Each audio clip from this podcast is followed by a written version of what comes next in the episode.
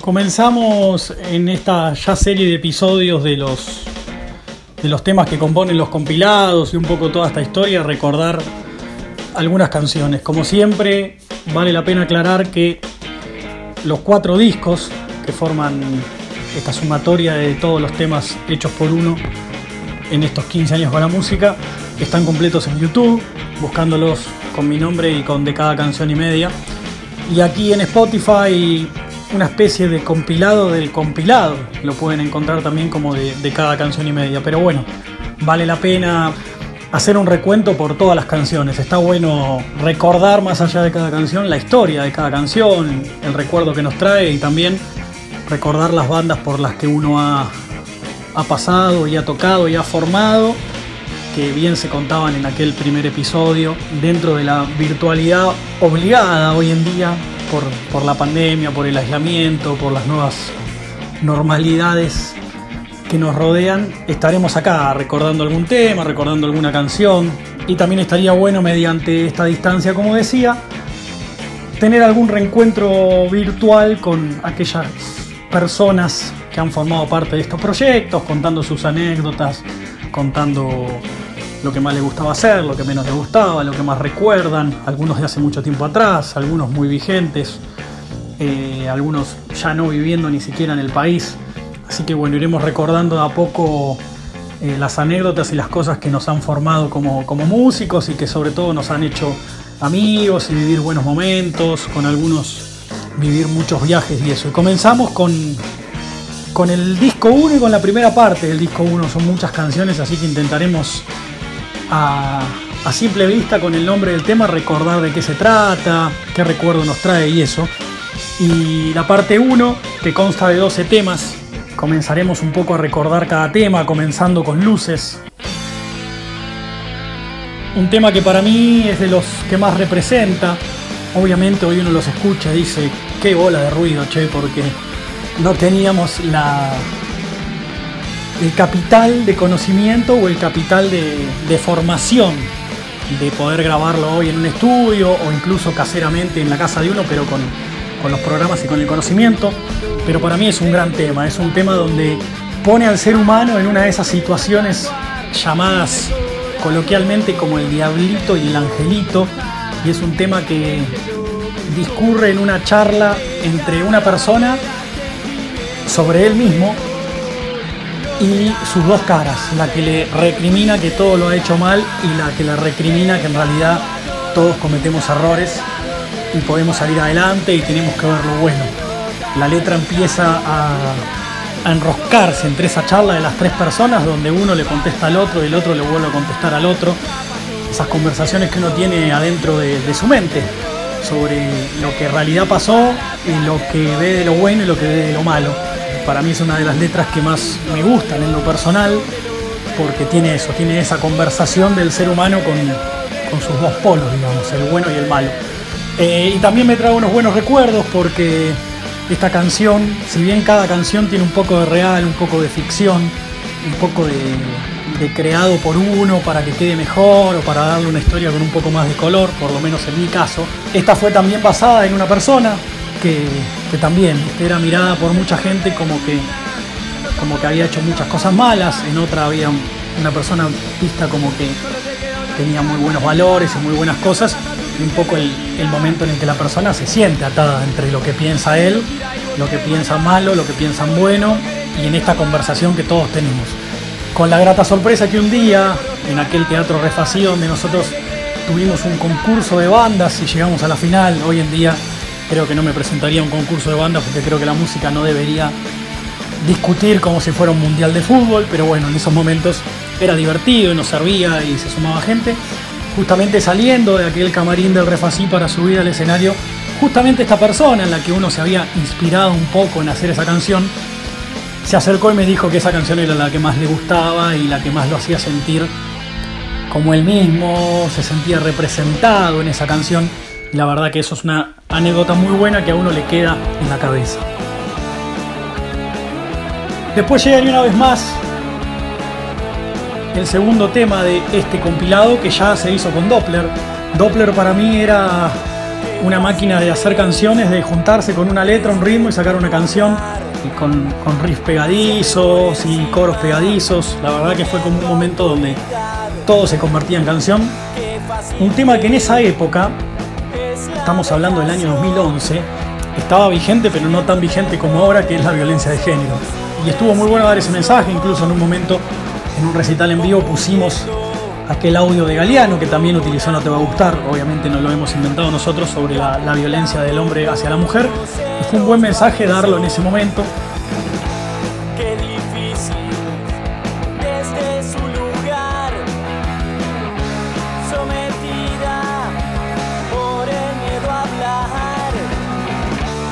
Las marcas que van quedando en el corazón. Van cambiando las sociedades, que eso está bueno esta letra también aportaba hacia eso. Después llega No Puedo. Quizás un tema que el sonido sea de una caverna, estamos hablando de el primer tema que compuse que hicimos en una sala de ensayo. Si está bueno o está malo, qué sé yo, la letra simple puede ser, pero realmente es la primera canción que uno compuso y que hizo y que tocó ahí con los chicos de, de Autodescontrol, así que no puede ser más que un orgullo desde ahí en adelante fue cuando, cuando todo comenzó y, llegó hasta el día de hoy y por muchos años más buscaremos seguir de esta manera. Eh, letra simple, ritmo simple, nota simple, pero bueno, como cualquier canción que arranca, uno nos va a arrancar con Rapsodia Bohemia, obviamente.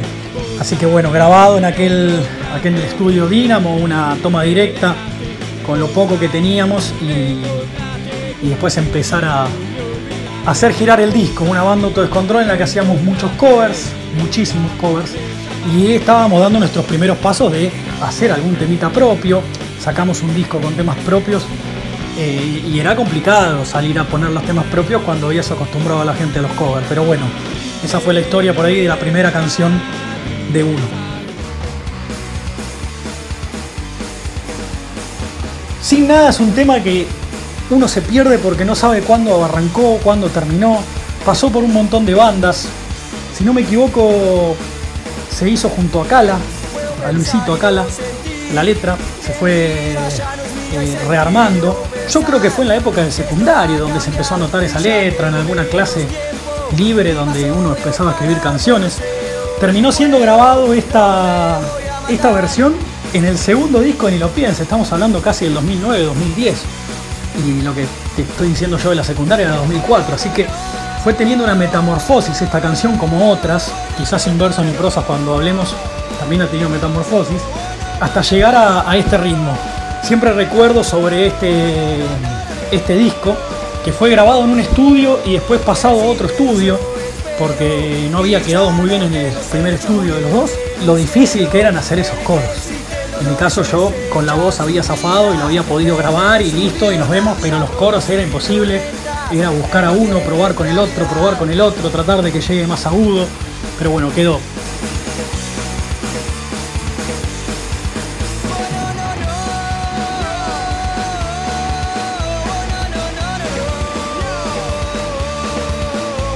Siempre recordaré los primeros eh, días en un estudio en serio, hecho y derecho, donde realmente nadie entendía mucho, donde le decían, bueno, subí una nota, baja medio tono, eh, cantalo, anda más adelante, y uno no entendía, cosas que para hoy, hoy para uno pueden ser normales, en ese momento eran eh, chino básico.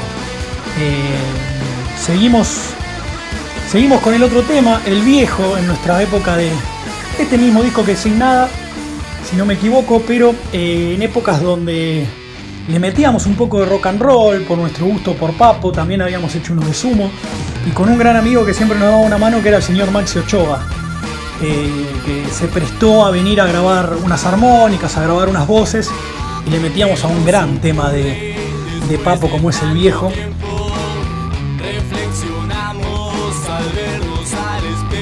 A rockear un poquito entre tanto ruido.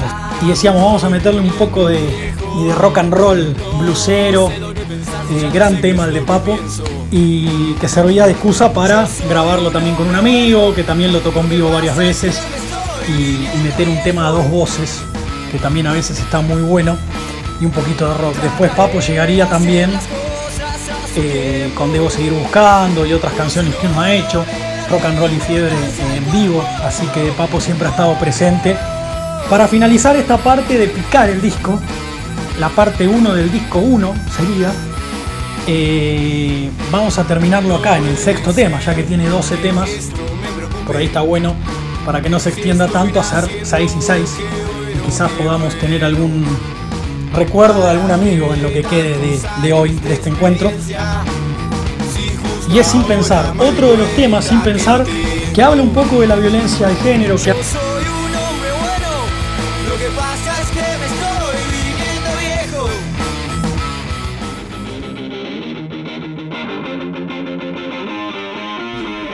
Y un tema muy potente para la época en lo que estábamos haciendo, o sea, era muy, importante para nosotros lograr esas bases y esos ritmos dentro de que recién estábamos arrancando. Recuerdo de esto un, ensayo donde el tema de nosotros en versión musical nos complicaba porque recién arrancábamos y fue una gran persona y un gran músico como es el Acu Almada de Loquero. Acá hablábamos un poco de, de recomendar bandas de todas las épocas que han compartido con nosotros y Loquero, sin dudas para el que no lo conoce, es una gran banda. Eh, y el Acu fue ahí un ensayo, a ver, quiero tocar un tema. Tocó el tema como si lo hubiese compuesto él, eh, obviamente por su experiencia, y lo tocó de taquito. Después no pudo presentarse en la fecha por algunos problemas eh, de, bandas y de cruce de fechas que suele pasar. Pero siempre recuerdo ese ensayo como decir, mirá lo que nos cuesta a nosotros, cómo, cómo lo toca este tipo. Quizás hoy nosotros vayamos a un ensayo de alguna banda nueva y no te digo a esa altura, pero digan, che, mirá qué fácil hicieron esto, pero bueno, son los años que cada uno lleva la música. Así que ese por ahí es el primer recuerdo de anécdotas de cada tema, seguiremos recorriendo, todavía ahora viendo la lista de lo que queda de esta primera parte, en otro encuentro veremos, y dejaremos lo que queda para compartir algunos recuerdos con algunos músicos que han estado conmigo, que han compartido proyectos, sea mucho tiempo, sea poco tiempo, y recordar anécdotas. Veremos a quién le toca el turno ahora mientras escuchamos un ratito más de esta canción.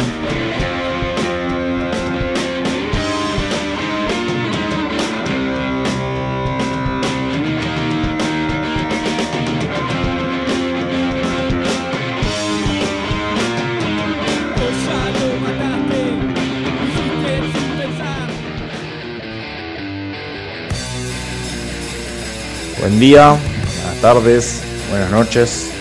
Mi nombre es Guido, alias El Zurdo, eh, y toqué en Ni lo pienses, no recuerdo exactamente cuánto tiempo, pero creo que fue alrededor de un año y medio, dos años.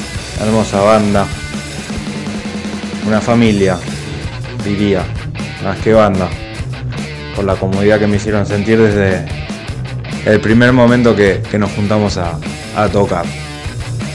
Recuerdos que tengo con la banda es en principio recuerdo que los iba a ver a sus recitales.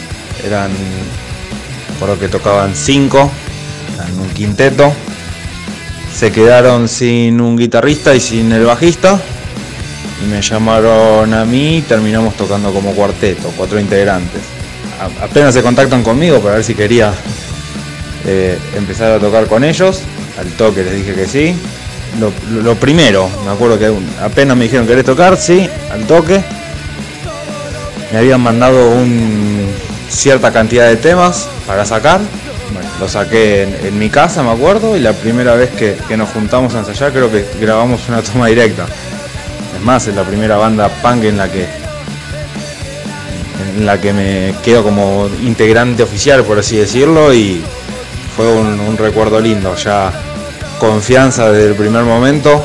Grabamos en una, la primera grabación por lo menos, en una salida de ensayo que no sé si sigue existiendo, en Falucho y de Independencia y Salta, me acuerdo. Primera vez que nos juntábamos a tocar ya, ya teníamos, ya tenían ideado hacer una pequeña toma directa. Fue con la primera y única, en realidad única banda con la que toqué en otro lado que no sea en Mar del Plata recuerdo del, viaje a Buenos Aires. Nos subimos un tren, salimos por allá, una Semana Santa me acuerdo. Eh, tocamos en dos, tres lugares. Nos cagamos de risa eh, y nos volvimos. la primera vez que viajaba a Buenos Aires con fines musicales y, la verdad que, que no, no, no, le cambió nada al viaje. Fue, fue muy lindo, la verdad.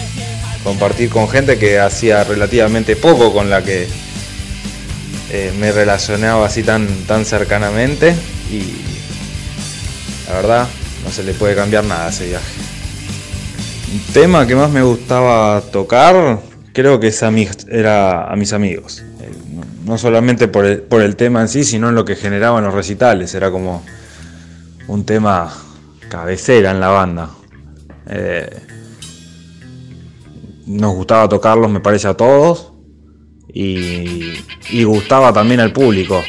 Era como que la gente se reprendía con ese tema, así que creo que de, todos los que, hemos tocado con, con lo piensa, creo que es el más, el que más me gustaba tocar, por todo lo que se generaba. Internamente, entre banda, internamente mío y lo que se. lo que se. se decantaba con el público, no sé. Creo que fue, era el tema que más me gustaba tocar, por lejos.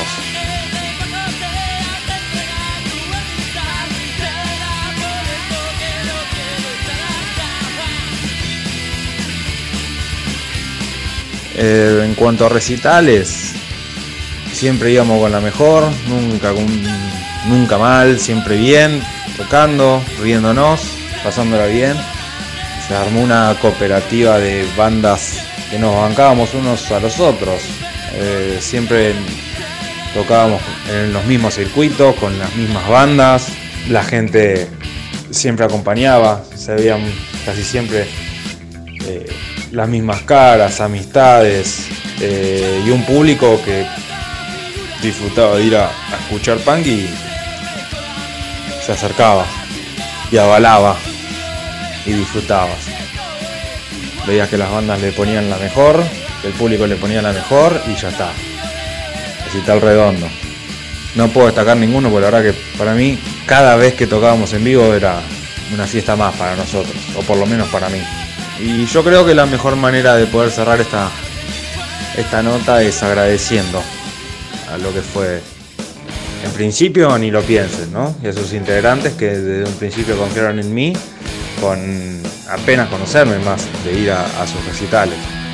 El hecho también de que yo venía de tocar covers en su gran mayoría de las banditas que tenía antes y de repente me encuentro que me invita a tocar una banda que tiene sus temas propios y por si fuera poco, un día vienen y me dicen, bueno, zurdo, vamos a grabar un disco, queremos tener un tema tuyo. Me dieron hasta esa libertad de decir, bueno, preparate un temita, decir lo que quieras decir, traelo, lo ensayamos y le damos para adelante.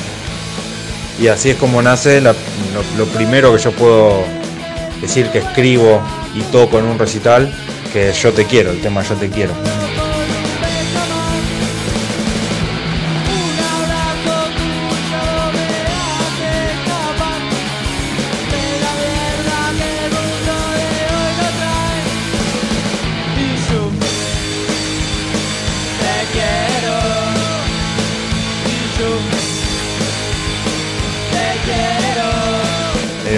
De cantarlo, de componerlo.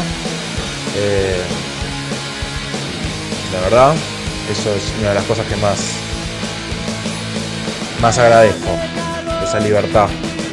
Eh, y hacerme sentir parte también, ¿no? No es uno que vino a rellenar un hueco en una banda que quedó vacío y aprendete los temas y bueno, tocamos tal fecha es lo que, que siempre ni lo pienso. Me hicieron sentir uno más desde un principio, después me hizo conocer gente nueva, todos lados donde tocábamos había buena onda. Creo que eso es lo que más destaco y quiero, quiero que quede bien claro, ¿no? El agradecimiento que le tengo a la banda porque puso la vara muy alta y fue un antes y un después para mí, ni lo pienso. Por lo menos en lo que es mi historia musical. Agradecido eternamente a los chicos.